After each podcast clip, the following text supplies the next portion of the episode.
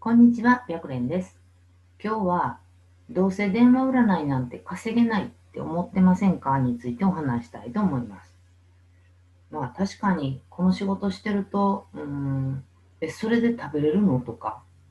それっていくらぐらい稼げるの？とかって聞かれるんですよね。で、やっぱり認識としては趣味みたいなものに入るのかな？なんか、その、学び事、習い事とかのその無料の冊子とかを見ても、やっぱり占いってまだ趣味の分野に入ってて、で、まあ趣味で楽しむ、楽しむことも当然できるんだけれども、だけど、まあ仕事としてしっかりと収益につなげるっていうことも実際できるんですよね。で、まあ一般的なイメージとしては、まあ本当単なる趣味でしょうとか、まあ、本業なんて所詮ならないでしょうとか、まあ、どうせ遊びの範疇でしょうみたいにやっぱり思われがちなんですね。で、実際もしあなたがすでに電話とかチャットとか対面とかの占い師さんとしてデビューしてお金をいただいてる立場になってるんだったら、まあ、今どれぐらいの、えー、と収益があるかは分かんないけど、もし、もしかすると、やっぱり稼げないやんと思ってるかもしれへん。で、逆に、占いってすごいよねって思ってるかもしれへん。で、まあ、この両極端に分かれちゃうんですけど、私がやってるプロ占い師養成講座の生徒さんは、うんとまあ、当然名前とかは出せないけど、結構な会社さんでトップ3入りも1位になってる人とか見てるんですね。で、そうなると、電話占いって稼げない仕事ではなくって、稼げる仕事に変わってくるんですよ。で、じゃあなんでそのそういうふうに思っちゃうかって言ったら、多分電話占い、チャット占い、対面占い、どれもそうだと思うんですけれども、実際待機しても電話が鳴らなかったり、依頼がなかったり。で、うん、電話占いの場合は、まあ、自宅でやってる方も多いかなと思うので、経費っていうものはかからないんだけど、対面占いの場合は、えー、そこの対面の、えー、占いの館に行くまでにやっぱり交通費、往復の交通費が行って、お昼ご飯外で食べてるんやったらお昼ご飯代もかかってになると、待機しても依頼がなかった日ってマイナスになっちゃうんですよね。で、そうなるとなんかこんな仕事やってても意味がないよねって思うんだけど、だけど多分同じその占いの館に所属してる占い師さんを見てると、ひっきりなしに鑑定してる占い師さんってやっぱりいらっしゃると思うんですよ。ってなると、その人の鑑定と自分の鑑定のどこかに差があるんですよね。で、その差が何かっていうのが分かれば、占い師って、まあ、副業で始めたけど本業になるんだなっていう人もたくさんいてるし、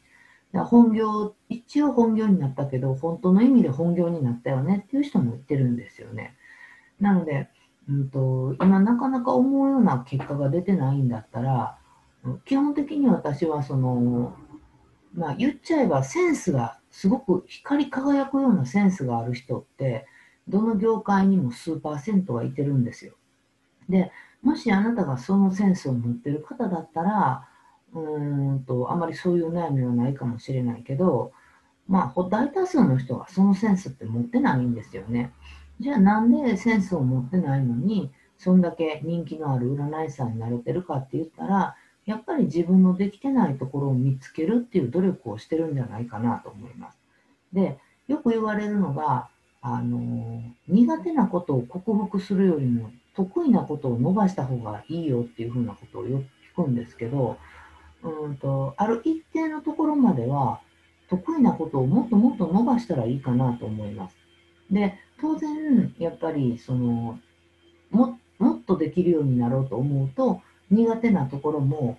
えー、ある程度は克服、克服っていうところまでいかなくても、ある程度はできるようになったかなぐらいまではなった方が当然いいんだけど、それよりもやっぱり人ってみんな個々、うんと、いろんななんか良さっていうのがあって、その自分の良さってどこかなって考えて、その良さをもっともっと活かせば、きっと、えー、苦手やなって思ってる部分をカバーできるぐらいになれるような気がするんですね。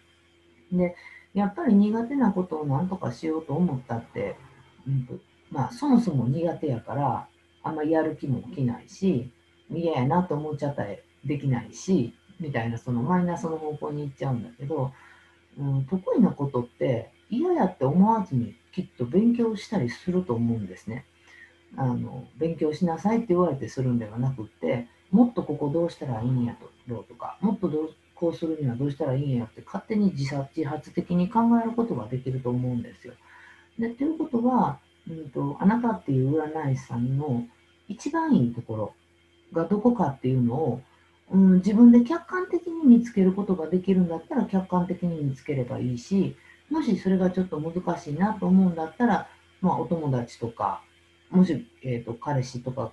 えーと、ご主人様とか、まあ、奥さんとか、彼女さんがいらっしゃるんだったら、そういう方に、私のいいとこってどこって聞いてみて、うんと、それで言ってくれたところが、あなたの魅力、占い師としての魅力にもつながっていくんじゃないかなと思います。なので、うんと、まずは、うんと、稼ぐようになるためには、何がで、何を、ね、今の自分だったら何ができるか。で、そのいっぱいやらないといけないことはあるんだけど、その中の一つを徹底してできるようになるっていうところまで頑張ってみるといいかなと思います。で、基本的には本当、えー、電話占いは私は稼げる仕事だと思ってるし、稼げるよねって思ってる占い師さんもたくさんいてます。で、その稼げるって言ったって、その目標金額は人それぞれで、やっぱり月に100万は欲しいっていう人もいれば、月30万あればいいよねっていう人もいてます。だから、どの金額を稼げるっていうかになると、それは人それぞれかなと思うんだけど、あなたが理想とする、収入を電話占いでしっかりといただくいただくためには、まずは自分の得意な部分っていうのをもっともっと伸ばしていくっていうことができると、今よりももっといい、もっといい鑑定になるやろうし、もっとそこに共感してくれるリピーターさんが増えていくと思います。なので、できないところを一生懸命クリアすることも当然大切なんだけど、なんか、まずは自分の得意なところをもっと伸ばしてみるっていうこともおすすめかなと思うので、ちょっとなんかそういうところが何かないかなっていうことを考えてみたらいいかなと思います。